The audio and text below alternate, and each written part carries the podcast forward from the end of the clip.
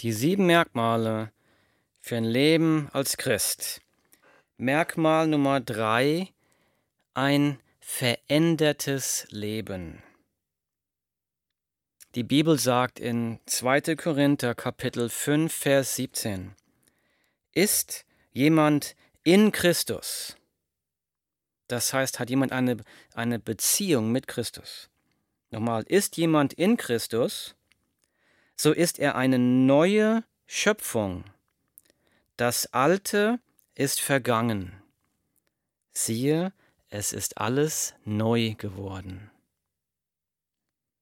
Ist jemand in Christus, so ist er eine neue Schöpfung. Das Alte ist vergangen, siehe, es ist alles neu geworden. 2. Korinther, Kapitel 5, Vers 17. Hier steht in Christus. Wenn ich eine persönliche Beziehung zu Jesus habe, dann passiert etwas in mir. Wenn ich eine Begegnung mit Jesus habe und eine Beziehung mit ihm, dann macht mich Jesus zu einem neuen Menschen. Und das passiert durch die Kraft des Heiligen Geistes.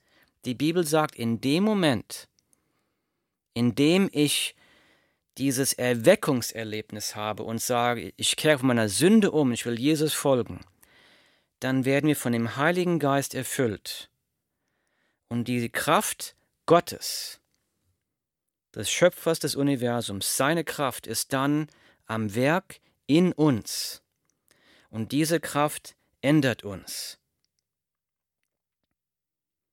Galater 5, Vers 19 bis 23, äh, Galater 5, 22 bis 23 beschreibt, wie das aussieht, wenn der Heilige Geist in uns wirkt.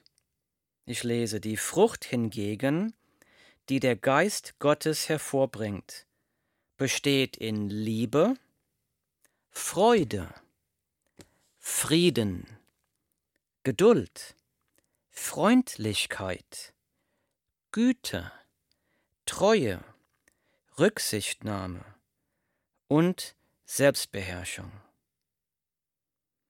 Und es steht hier, die Frucht, die der Geist Gottes hervorbringt. Das ist keine Frucht, die wir selbst erzeugen können. Hier ist die Kraft Gottes in unserem Leben am Werk. Und was für ein Leben ist das? Wer wünscht sich das nicht? Wer will nicht Liebe haben? Wer will nicht Freude haben? Wer will nicht Frieden haben? Wer will nicht mehr Geduld haben oder Selbstbeherrschung? Und manche sagen, ja, ich kann es selbst tun. Es gibt viele, die sich als Einsiedler zurückziehen oder als Mönch irgendwo einsam leben. Und sie machen sich da vor, dass sie, wenn sie einsam leben, geduldig sind, freundlich, voller Liebe. Und natürlich ist das allein ganz einfach. Es ist einfach, allein zu sein und freundlich zu sein und allein zu sein, geduldig zu sein. Aber Gott macht es durch seinen Heiligen Geist möglich, dass wir die Kraft haben, geduldig, freundlich mit anderen Menschen zu sein, mit Menschen, mit Menschen, die vielleicht anders denken als wir, mit Menschen, die uns auf die Nerven gehen, mit Menschen, die uns vielleicht sogar hassen und uns verfolgen und die Kraft Gottes wirkt in einem Christ. Und die Kraft Gottes wirkt und ändert den Menschen. Und es ist nicht meine Kraft, sondern die Kraft, die von Gott kommt.